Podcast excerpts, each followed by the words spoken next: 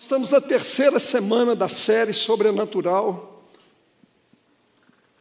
Você sabe que essa série ela tem um aspecto diferente, porque a ministração da noite é como se fosse uma, uma continuação, uma ministração, uma prática da manhã. Então, eu já reforço aqui o que foi falado, não perca.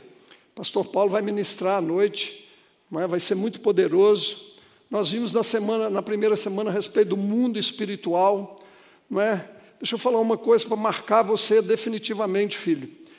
Se eu perguntar aqui se você acredita no mundo espiritual, todo mundo acredita. Eu tenho certeza que você vai levantar sua mão, mas a gente não pode viver como se ele não existisse. O mundo espiritual é real, ele governa sobre o natural. Nós não podemos ignorá-lo, nós não podemos é, é, viver como ele não existisse. No domingo passado falamos do Deus sobrenatural. A gente muitas vezes professa isso e fala que o nosso Deus é o Deus de milagres, o Deus do impossível, o Deus do sobrenatural. Mas nós precisamos levar isso a sério e entender que Ele é isso mesmo, Ele é o Deus do sobrenatural. Hoje nós vamos falar da igreja sobrenatural. E deixa eu dizer para você uma coisa: é, você certamente já ouviu aquela expressão assim, filho de peixe Peixinho é. Vamos falar juntos, você em casa, diga assim: filho de peixe, peixinho é. Você já parou para pensar nisso? Se Deus é o Deus do sobrenatural, então eu quero começar com você nessa manhã falando isso. É, é, seus filhos também não deveriam ser o povo do sobrenatural? A Bíblia dá muitas pistas sobre isso muito entendimento. Deus falou: sede santo, porque eu, o Senhor, sou santo. É natural que os filhos de Deus se santifiquem, andem em santidade, sejam santos, por quê? Porque o nosso Deus é santo, filho de peixe, peixinho é. Lá em Romanos 8, Paulo fala que todo o propósito de Deus para as nossas vidas é que a gente seja conformado à semelhança do seu filho Jesus. Ou seja, que a gente se pareça com Jesus cada vez mais. Lá no Salmo 115 fala de um princípio espiritual de que a gente se torna naquilo que a gente crê. Quem crê no ídolo se torna como o ídolo, fica mudo, fica cego, fica preso, fica amarrado. Mas quem crê em Deus fica como Deus, quem crê em Jesus se parece como Jesus. Amém? Amém? Então diga assim comigo: se Deus, aí na sua casa também diga, se Deus é o Deus do sobrenatural. Seus filhos deveriam ser o povo do sobrenatural. Você cansou, perdeu o fôlego? Diga assim: o povo do sobrenatural. Então, eu queria falar disso para você nessa manhã e falando o primeiro ponto. O primeiro ponto que eu quero deixar aqui para você nessa manhã é que Jesus deseja que seus discípulos operem no sobrenatural. É desejo de Jesus. Um dia, numa conversa particular com seus discípulos, ele disse assim, João 14, 12, ele diz assim: Digo-lhes a verdade. Aquele que crê em mim, quem é que crê em Jesus? Então, você está levantando a mão. Aquele que crê em mim fará também as obras que eu tenho realizado. Fará coisas ainda maiores, porque eu estou indo para o Pai.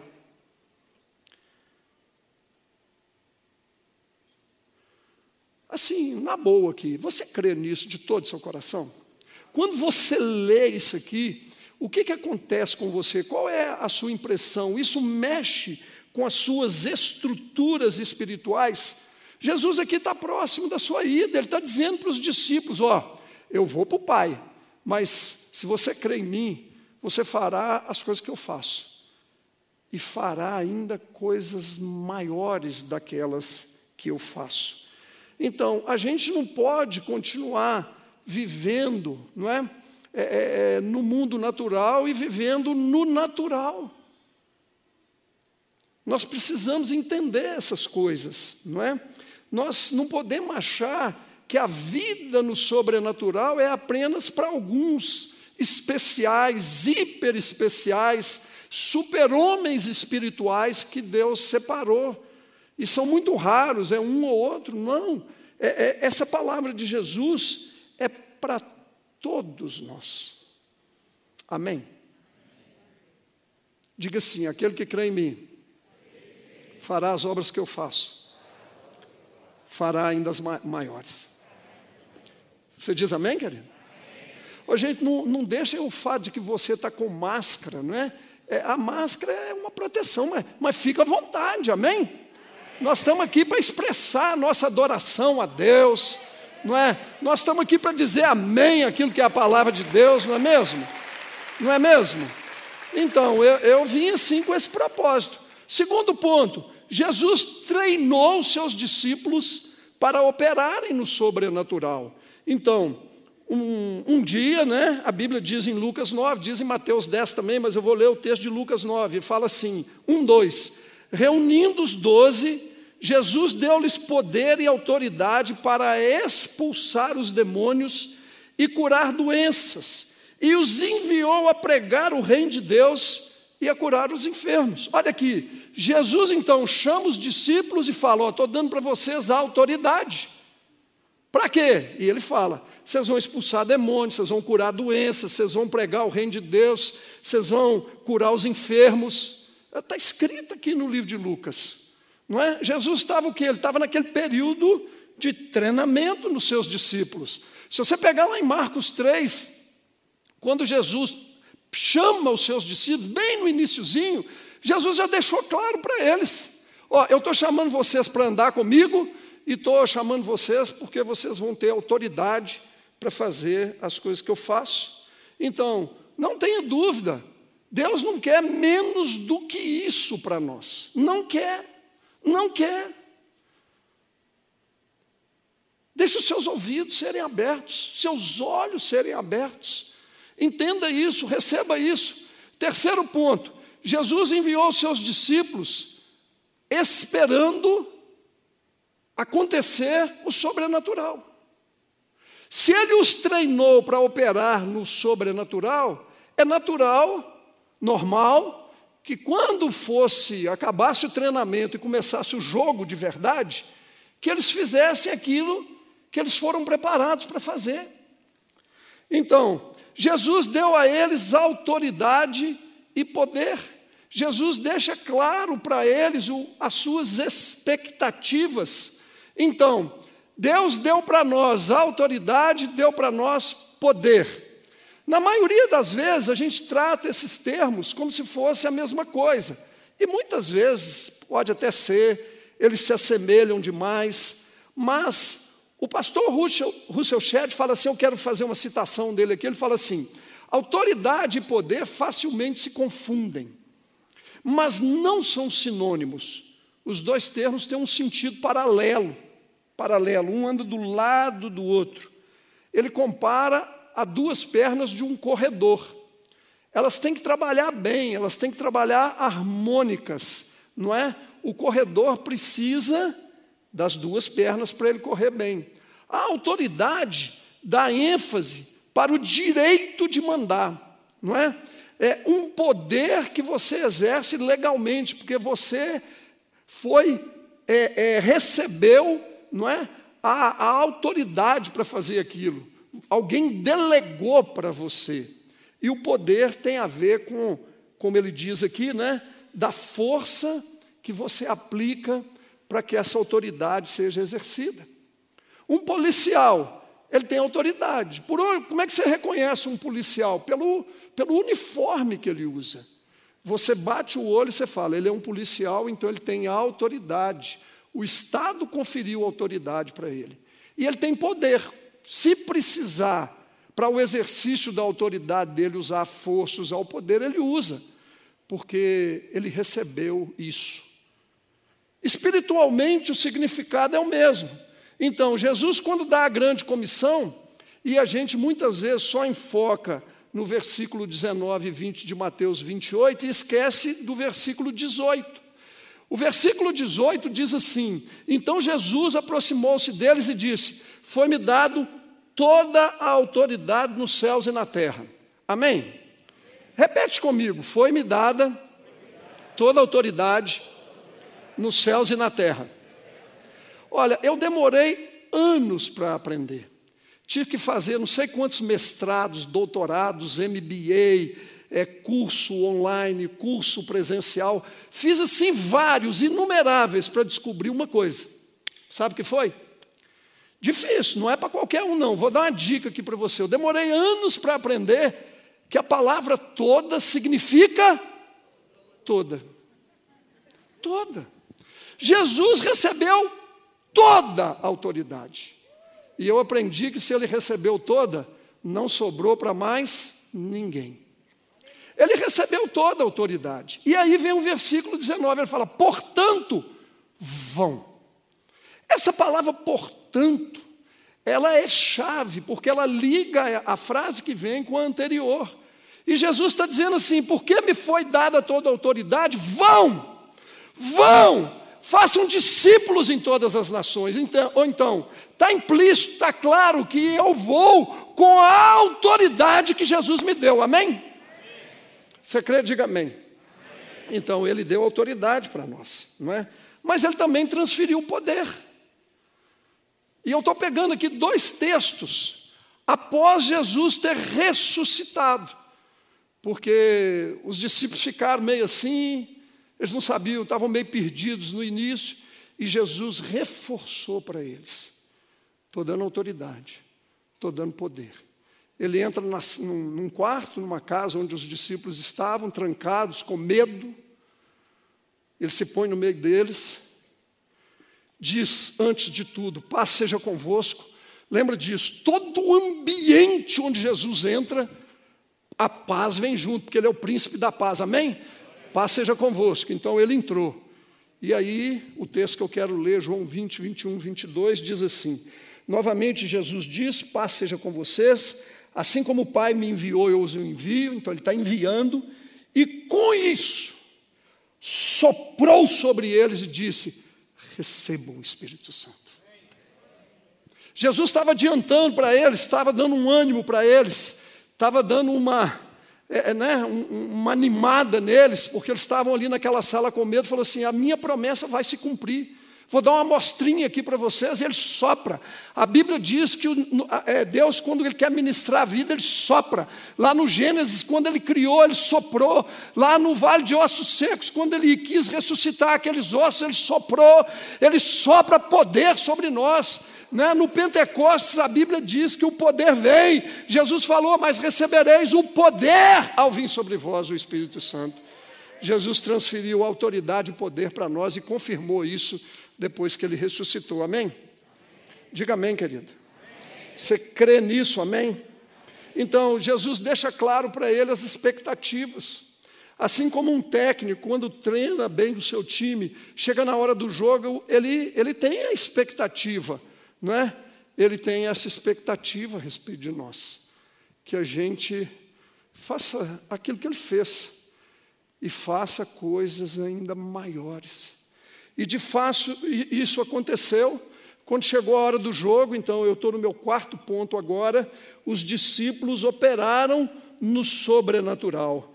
Então, o terceiro, Jesus enviou os discípulos esperando que o sobrenatural acontecesse, e no ponto 4, os discípulos operaram mesmo no sobrenatural. De fato aconteceu, de fato houve algo extraordinário. Deixa eu perguntar uma coisa aqui para você. Pensa bem, eu acho que todos nós aqui já ouvimos aquela frase. Qual frase? Então, você já ouviu? Você foi numa loja comprar alguma coisa. Você sabe que lá é bom, que o produto é bom, talvez seja a única loja que tem aquele produto. Você chega lá e fala assim: tem esse produto assim, assim? A pessoa fala assim: tem, mas acabou. Uma frustração? É, todo mundo detesta essa frase. Você vai com aquela expectativa, tem, mas acabou. É, sabe o que, que isso entrou no nosso coração? Porque a gente lê o livro de Atos. Eu não sei você, mas eu fico babando. Eu fico impressionado. E eu falo assim, Deus, eu quero viver isso aqui também. Mas aí, aquela vozinha, você sabe de onde que vem? fica falando assim: tem, mas acabou. Não é para agora, é só para aquela época. Isso assim foi só para afirmar a igreja, mas agora não tem nada disso. E a gente fica querendo viver um, um evangelho racional, no mundo natural, não é? E não entende que Deus quer que a gente opere no sobrenatural, amém? Milagres são apenas um aspecto de operar no, no mundo sobrenatural. Então, a Bíblia diz assim, Atos 8, 5, 8. É, indo Felipe para uma cidade de Samaria, ali lhes anunciava a Cristo. Quando a multidão ouviu Felipe e viu os sinais milagrosos que ele realizava, deu unânime atenção ao que ele dizia. Diga assim: unânime atenção. Os espíritos imundos saíam de muitos, dando gritos, e muitos paralíticos e mancos foram curados. Assim, houve grande alegria naquela cidade. Diga assim: alegria. Diga de novo: alegria. Sabe quando vem alegria na cidade? É quando Deus opera. É quando a igreja entende a expectativa de Deus a respeito de nós e, e opera no sobrenatural. As pessoas vão dar atenção ao que a gente fala, porque eles deram atenção para Filipe quando as coisas começarem a acontecer, quando o sobrenatural é, é começar a acontecer. E essa é uma das ferramentas que Satanás usa para enganar as pessoas. Você sabe por que, que todo católico é espírita, no fundo? Você sabe por que, que toda sexta-feira à noite ele vai lá nas encruzilhadas? Porque lá na igreja católica não acontece nada. Mas ele quer ver alguma coisa acontecer. E ele vai e faz a pior escolha que pode. Porque o diabo trabalha para enganar as pessoas. O que, é que a gente vê no sobrenatural? Então, receba aí, filho. Não fica naquela assim, tem, mas acabou. Não é? Ah, tem, mas acabou. Ah, eu já ouvi falar disso, mas, mas não tem mais, acabou. Ah, não, gente, de jeito nenhum. Não é assim. Não é mesmo? Então, para eu poder terminar, vou dar algumas coisinhas aí para você lembrar do que, que do que, vai começar a acontecer quando a gente vir o sobrenatural acontecendo. Então, conversão a Cristo. Então, a Bíblia diz assim: a gente, eu estou falando de conversão mesmo. Eu não estou falando desses, dessas pessoas que às vezes até levantam a mão assim, mas, sabe, é, é, você vai olhar lá assim, não tem consistência. Eu estou falando assim de gente que entrega mesmo a vida para Jesus. É, é, é, como? Qual que é o sinal? Vou falar para você. Atos 8, 9 diz assim: um homem chamado Simão vinha praticando feitiçaria, diga feitiçaria. Diga feitiçaria. Durante algum tempo naquela cidade, é, é, é, durante algum tempo naquela cidade, impressionando, impressionando todo o povo de Samaria. Ele se dizia muito importante, e todo o povo, do mais simples ao mais rico, dava-lhe atenção e exclamava: Esse homem é o poder divino, conhecido como grande poder. Olha só o que, que esse cara fazia nessa cidade. A cidade inteira, do mais rico ao mais pobre, da, do mais novo ao mais velho, todo mundo chamava ele de grande poder. Esse cara é do poder divino. Mas Filipe chegou na cidade, pregou as boas novas do reino de Deus e do nome de Jesus Cristo. E a Bíblia diz que creram nele, foram batizados, tanto homem como mulheres. E aí diz assim: o próprio Simão, o que, que o Simão fazia, gente? Fala aí, praticava feitiçaria. O texto diz assim: o, próximo, o próprio Simão também creu, foi batizado e seguia Felipe. Esse aqui é o sinal. A gente não quer só a pessoa que levanta a mão num culto, mas a gente está buscando, e o Senhor está buscando pessoas que seguem a Jesus, amém? amém. É, discípulo é seguidor, é, diga amém. Diga assim: eu sou um discípulo de Jesus. Então, nós vamos ver conversões desse tipo. Nós vamos ver também expulsões expulsão de demônio. Atos 16 fala assim: certo dia, indo nós para o lugar de oração, verso 16, encontramos uma escrava, tinha um espírito pelo qual predizia o futuro, ganhava muito dinheiro para os seus senhores com adivinhações. Essa moça seguia Paulo e a nós, gritando: Esses homens são servos do Deus Altíssimo e anuncia o caminho da salvação. Ele, ela continuou fazendo isso por muitos dias. Finalmente, Paulo ficou indignado, voltou-se e disse ao Espírito. Diz para quem, gente? Diz para quem, gente? Para o Espírito. Em nome de Jesus Cristo eu ordeno que saia dela, e no mesmo instante o Espírito saiu. Acabou. Acabou a escravidão daquela mulher, acabou o engano, as adivinhações. Amém? Isso está repleto no contexto da igreja primitiva, não é? O que, que aconteceu naquela cidade? Era Tiatira, um grande alvoroço. Pastor Paulo vai falar para nós nessa noite do grande alvoroço que acontece nas cidades quando Deus está operando, quando o sobrenatural está acontecendo. E é isso que Deus quer fazer na sua casa, amém? É isso que Deus quer fazer nessa cidade. Você diz amém? Você que está me assistindo aí, recebe em nome de Jesus, da sua casa é o que Deus quer fazer. Deus quer fazer um alvoroço, um alvoroço. Sinais acontecem. Eu estou contando isso aqui e estou lembrando de uma história. Vou contar só essa e, e, e vou contar porque eu, eu assim, é, eu, eu, lembrei aqui agora. Vamos dizer assim, tá bom? Um dia eu fui, fui pregar numa, numa igreja na região metropolitana, ali para os lados de Contagem. Preguei, fiz apelo e um moço aceitou Jesus, novo ainda, uns 19, 20 anos. E ele falou assim, pastor, eu nem era pastor, mas ele me chamou de pastor. Pastor, ora por mim. Falei, claro. Eu quero mesmo Jesus, eu não aguento mais a vida que eu tenho. Falei, mas por quê? Falou assim, eu sou escravo, pastor. Eu falei, você é escravo de quê? Ele falou, eu, eu sou, eu sirvo num terreiro, sou líder de um terreiro. Eu não aguento mais, pastor. Me ajuda. Eu falei, claro que eu ajudo. Chamei a Silvia e eu e ela entramos com esse jovem numa sala. Ficava assim ao lado do púlpito. Imagina o seu quarto onde você dorme. A sala era mais ou menos esse tamanho, é, um 3 por 4 mais ou menos. E nós começamos a orar por aquele, por aquele jovem, e de repente ele abaixou assim, e ele ficou numa posição assim meio estranha, e de repente ele começou a bater o pé assim, e correu e meteu a cabeça na parede com toda a força. E eu assim, eu quase morri. Eu achei que ele tivesse morrido e eu quase morri. Porque eu pensei assim, morreu, né? Um cara que bate a cabeça na parede desse jeito, morre.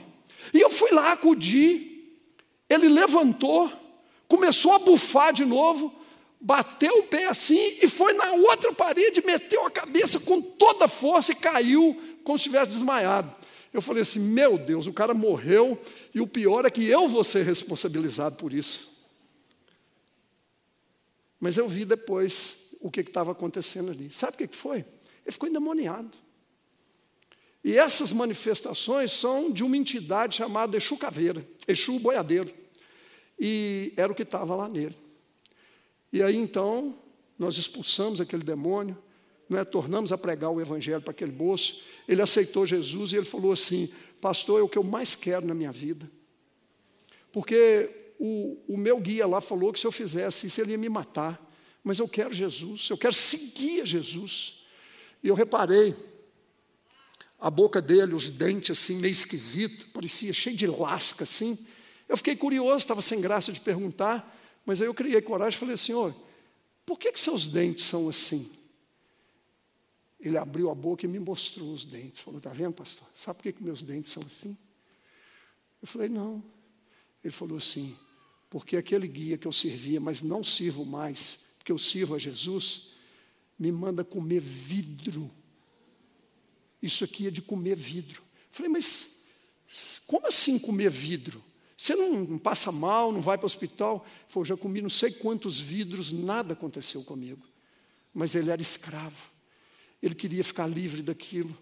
Filho, essas coisas acontecem nos dias de hoje. Isso não é só tem, mas acabou. Entenda isso. É, é, é, é, Deus quer, quer que a sua igreja opere no sobrenatural. Deus quer abrir os nossos olhos. E para eu terminar, que meu tempo ali está acabando. Batismo no Espírito Santo. Né? Em Atos 19, Paulo chega numa cidade chamada Éfeso, que você já ouviu falar, tem uma carta que ele escreve. Ele chega lá, tem 12 crentes na cidade que nunca nem ouviram falar que o Espírito Santo existia. E a Bíblia diz assim: quando Paulo lhes impôs as mãos, veio sobre ele o Espírito Santo e começaram a falar em línguas e a profetizar. Isso, Deus quer isso para a igreja. Deus quer que a igreja não são no poder. Paulo só fez o que ele fez porque ele foi um homem cheio do Espírito, um homem cheio da unção de Deus, de coragem, entende? E para eu poder terminar, Atos 3, 6, não é? Cura de enfermos. Nós estamos lutando com tanta enfermidade, não é mesmo? Vamos entender que, não é? Jesus quer dar isso para nós. O texto diz assim, Atos 3, disse Pedro: Não tenho prata nem ouro, mas o que eu tenho, isso eu dou. Em nome de Jesus Cristo, o Nazareno anda.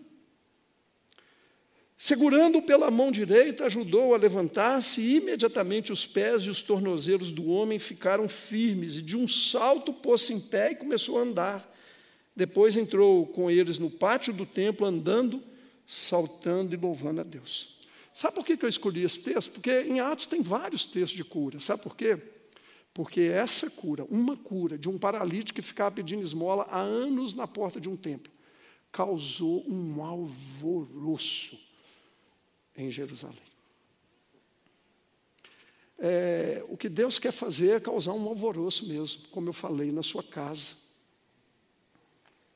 no seu ambiente de trabalho, em você. É isso que faz a igreja andar, é isso que fez a igreja andar, crescer no início. É porque ela entendeu que ela precisava viver na perspectiva do sobrenatural. Você já entendeu tudo, e eu vou terminar dizendo assim: o povo do Deus sobrenatural, viva o sobrenatural de Deus, amém? Diga assim: o povo sobrenatural de Deus. Desculpa, errei tudo, errei, errei, né? Errei, errei. É, é, desmancha aí, dá uma marcha ré. Diz assim: o povo do Deus sobrenatural deve viver o sobrenatural de Deus. Amém? Tá bom demais. Então fique em pé. A banda pode vir, não é? E nós temos ainda um tempinho. Você que está em casa, não é? Deixa eu falar para você. É, é para você também.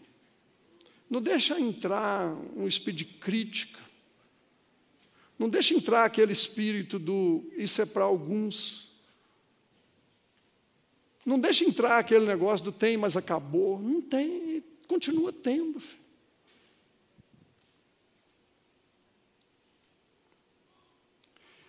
Quem aqui crê que Jesus ressuscitou? Que Ele está vivo? Levanta a mão assim. Amém? Então, se a gente crê que Ele está vivo, vamos viver como se Ele vivo estivesse. Amém? Quem aqui crê no mundo espiritual? Então vamos viver, não é? Como se ele realmente existisse.